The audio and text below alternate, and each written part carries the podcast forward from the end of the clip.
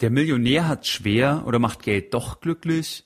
Podcast Folge Nummer 38. Finanzielle Unabhängigkeit durch finanzielle Bildung. Der wöchentliche Finanzpodcast von www.geldbildung.de. Spannende Einblicke und Informationen rund um die Themen Kapitalanlage und Börse zur Verbesserung deiner finanziellen Bildung. Es begrüßt dich der Moderator Stefan Obersteller. Herzlich willkommen bei Geldbildung. Schön, dass du wieder dabei bist. Wenn du Lust auf ein gratis E-Book hast, dann trage dich doch in meinen Newsletter ein. Geh dazu einfach auf geldbildung.de und trage dich in der weißen Zeile mit deiner E-Mail-Adresse ein. Du erhältst dann das gratis E-Book mit neuen Fakten, die du vor einem Gespräch mit deinem Bankberater wissen solltest. In der heutigen Folge Nummer 38 betrachten wir die folgenden Themen und Fragestellungen. Was sagen eigentlich Studien zum Thema Einkommen, Vermögen und Zufriedenheit? Was sind Beispiele, wo zusätzliches Einkommen sogar zur Last werden kann? Und was sind mögliche Gründe, warum mehr Einkommen nicht zwingend zufriedener macht? In Deutschland gab es laut einer Studie von Capgemini im Jahr 2013 1,13 Millionen HNWIs. HNWIs, das steht für High Net Worth Individuals. Und als HNWI gelten Personen, die über ein anlagefähiges Vermögen von über einer Million US-Dollar verfügen. Bei dieser Betrachtungsweise ausgenommen sind selbstgenutzte Immobilien, Sammlungen wertvoller Objekte und Verbrauchsgegenstände wie Autos. Das Wachstum in der Anzahl an HNWIs war von 2012 auf 2013 mit 11,4 Prozent sehr, sehr hoch. Bei einer Population von 80 Millionen sind damit etwa 1,4 Prozent der Menschen in Deutschland in dieser Klassifizierung als HNWI zu bezeichnen. Jeder 70. hat damit ein Nettofinanzvermögen von einer Million US-Dollar oder mehr. Interessant ist auch das Ergebnis der Studie, dass diese hohe Wachstumsrate von 2012 auf 2013 eben maßgeblich durch steigende Aktien- und Immobilienpreise getrieben wurde was sagen jetzt Studien zum Thema Einkommen, Vermögen und Zufriedenheit?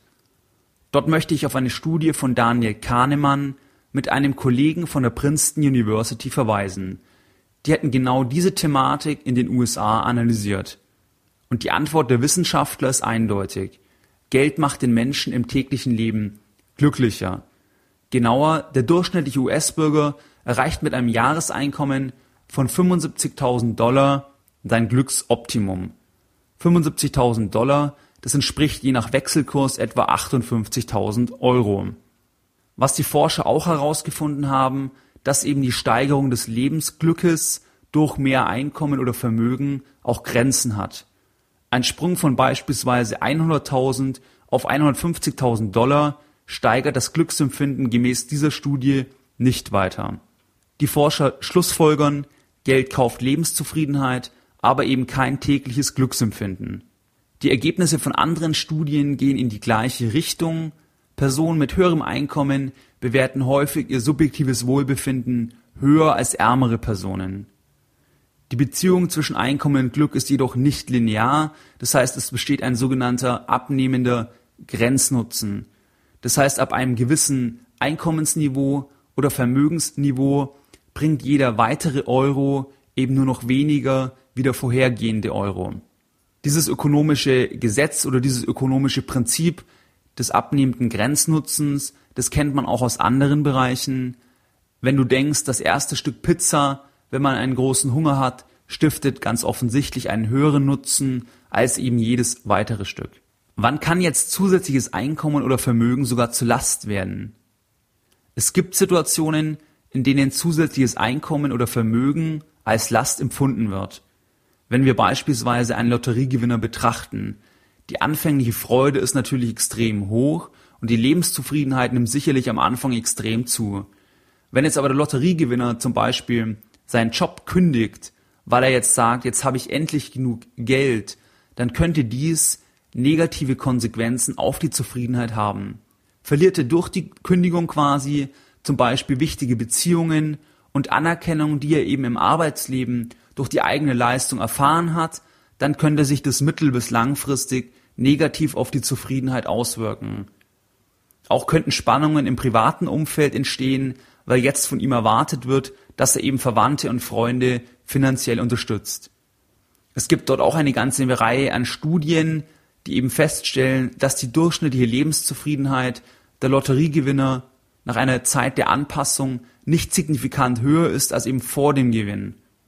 Im Beispiel des Lotteriegewinners hat es eben zwei Gesichter. Zum einen garantiert es dann anhaltende Bequemlichkeit und zum anderen raubt es natürlich auch die Notwendigkeit, sich etwas selbst erarbeiten zu müssen und über den Prozess der Anstrengung und der Erarbeitung die Freude aus diesem Prozess herauszuziehen.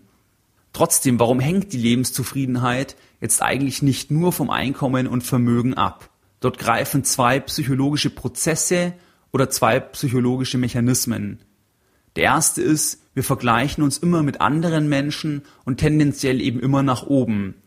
Und der zweite Grund ist, Menschen gewöhnen sich schnell an alles, an alle Situationen und auch an alle Lebensumstände. Der erste Punkt, wir vergleichen uns mit anderen. Das heißt, wenn wir mehr Einkommen haben, vergleichen wir uns wieder mit Menschen, die noch mehr Einkommen haben und deswegen werden wir eigentlich dann langfristig eben nicht zufriedener. Weil die absolute Höhe, das zeigen auch viele Studien, ist nicht das Entscheidende, sondern es ist vielmehr der relative Vergleich zu anderen. Wie viel verdienen wir im Vergleich zu den anderen? Und dann vergleichen wir uns immer mit Personen, die eben aus unserer Referenzgruppe sind. Also das ist mit Arbeitskollegen, mit Familienangehörigen oder mit Freunden und Bekannten. Wir vergleichen uns logischerweise nicht oder sehr selten mit Menschen, die wir gar nicht kennen oder die wir nur aus der Zeitung kennen oder aus dem Fernsehen, sondern immer mit einer Referenzgruppe, die uns halt persönlich bekannt ist. Der zweite Prozess oder der zweite Mechanismus ist eben, dass wir uns sehr, sehr schnell an ein höheres Einkommen gewöhnen weitere Güter oder Dienstleistungen, die wir uns dann aus diesem zusätzlichen Einkommen ermöglichen können, stiften zwar Zufriedenheit, aber eben nur vorübergehend. Weil wenn wir einfach jetzt mehr konsumieren auf einem höheren Niveau, dann gewöhnen wir uns einfach an das höhere Niveau und es stiftet dann eben keine Zufriedenheit mehr. Wenn wir denken, es gab mal eine Zeit, wo es nur ein oder zwei Fernsehkanäle gab in Schwarz-Weiß. Heute erwarten alle, dass es Dutzende von Sendern gibt, in Farbe, und immer noch mehr Sender und es stiftet ja jetzt nur bedingt mehr Zufriedenheit, weil einfach eben die Erwartungshaltung auch eine andere ist und das kann man dann auf alle anderen Bereiche übertragen. So was sind deine Lessons learned in der heutigen Podcast Folge Nummer 38? Bis zu einem gewissen Grad macht mehr Einkommen und Vermögen definitiv glücklicher. Der Grenznutzen nimmt aber ab einem gewissen Grad immer weiter ab. Das heißt, jeder weitere Euro macht uns nicht mehr gleich glücklich wie eben der vorherige Euro. Es gibt Fälle, wo es sogar ins Negative dreht, dort, wenn dann Handlungen aufgrund des höheren Vermögens und Einkommens getätigt werden, die uns eben Freude oder Zufriedenheit aus einem anderen Bereich rausnehmen.